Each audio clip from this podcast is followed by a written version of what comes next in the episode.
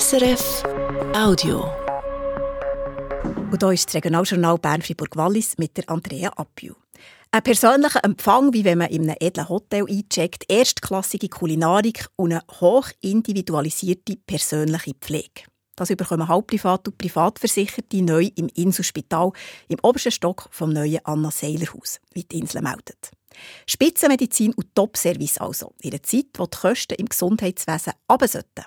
Wir sehen eine Chance, sich zu positionieren und wir haben damit auf Kritik reagiert, sagt Manfred Essig, Chefarzt Innere Medizin am Inselspital.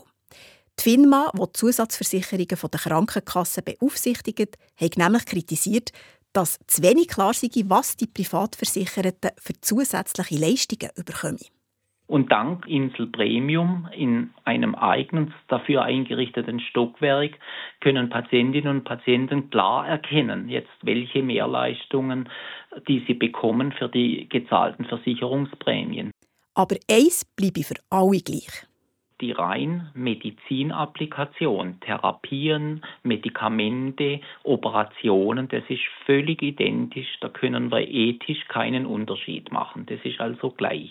Heißt auch, Jemand in der Premium-Abteilung kann nicht länger im Spital bleiben als jemand auf der allgemeinen Abteilung und auch die Kapazitäten bei der medizinischen Pflege sind dort nicht höher.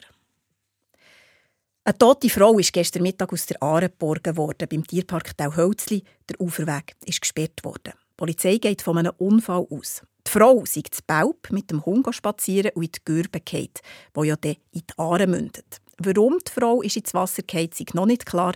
Der Unfall wird untersucht. Das Hockeystadion zu Freiburg wird neu auch zur Konzerthalle. Ende Mai treten an zwei Tagen im Ganzen fünf Künstlerinnen und Künstler in der Freiburger BCF Arena auf. Unter anderem der kanadische Rockmusiker Brian Adams. Es ist das erste Mal, dass das Stadion auch für Konzerte gebraucht wird. Für den HC Fribourg-Gotteron ist das eine Chance, zusätzliche Einnahmen reinzuholen, sagt der CEO John Gobby. Es sind auch Konzerte geplant, wenn die Hockey-Saison läuft. Eine Gefahr, dass das Eishockey plötzlich zweitrangig wird, sieht er aber nicht. Na, bei uns in äh, Fribourg-Gotteron wird immer Eishockey die Priorität, das ist unsere Core-Business. Das erste Event ist super im Mai, das gibt keine äh, Hockey-Saison. Und im November, die Daten sind, war Ende die Nationalpause von November, so, das wird keine Meisterschaft für die, die Männermannschaft. So, das ist eine gute Timing für uns. Bei uns, Eishockey ist die Priorität. Pro Konzert haben rund 9000 Zuschauerinnen und Zuschauer Platz. Und jetzt geht es noch ins Wallis. Heute geht es los im Goms mit dem Langlauf-Weltcup. Es ist das erste Mal seit 24 Jahren, dass wieder ein Weltcup zu oberst im Goms durchgeführt wird. Bis zu 10.000 Zuschauerinnen und Zuschauer werden erwartet.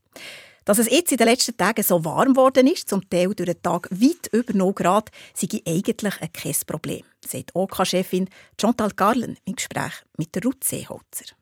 Nein, die Strecke ist zweck. Die ist eigentlich schon seit dem Dezember zweck. Es ist Kunstschnee drunter. Macht uns eigentlich nicht gross aus, ob heiß ist, ob kalt ist. Für die Athleten wird es ein bisschen langsamer sein, wenn halt so nasser Schnee ist. Aber Langläufe kommen genau gleich.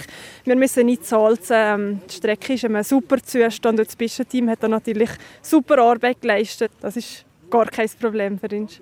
Es ist 24 Jahre her, seit dem letzten Weltcuprennen im Langlauf im Goms. Haben ihr und auch das Team jetzt alles wieder müssen komplett neu lernen natürlich auf, das, auf den Weltcup hin? Ja, es ist relativ lang zurück. Wir hatten nicht mehr viel Erfahrungswerk von damals. Also wir haben eigentlich die ganze Organisation jetzt neu aus dem Boden gestampft. Das war ein riesiger Kraftakt. Ähm, ich bin dankbar um die ganzen Helfer, meine OK-Mitglieder, die das mit mir zusammen gemacht haben, die eine grossartige Arbeit geleistet. Aber es war wirklich ein riesiger Effort von jedem Einzelnen und darauf sind wir natürlich ein bisschen stolz. Was war das Herausforderndste? Immerhin äh, in den nächsten drei Tagen die Besten von den Besten im Langlauf ins Goms.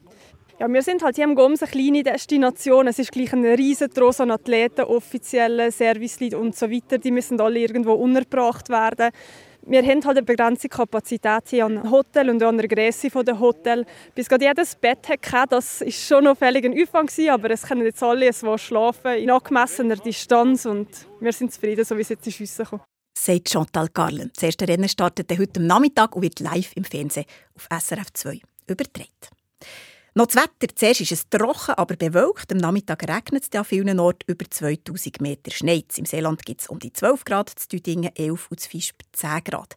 Am Wochenende ist es in den Bergen meistens sonnig. Im Flachland hat es noch Nebel und Hochnebel. Das war ein Podcast von SRF.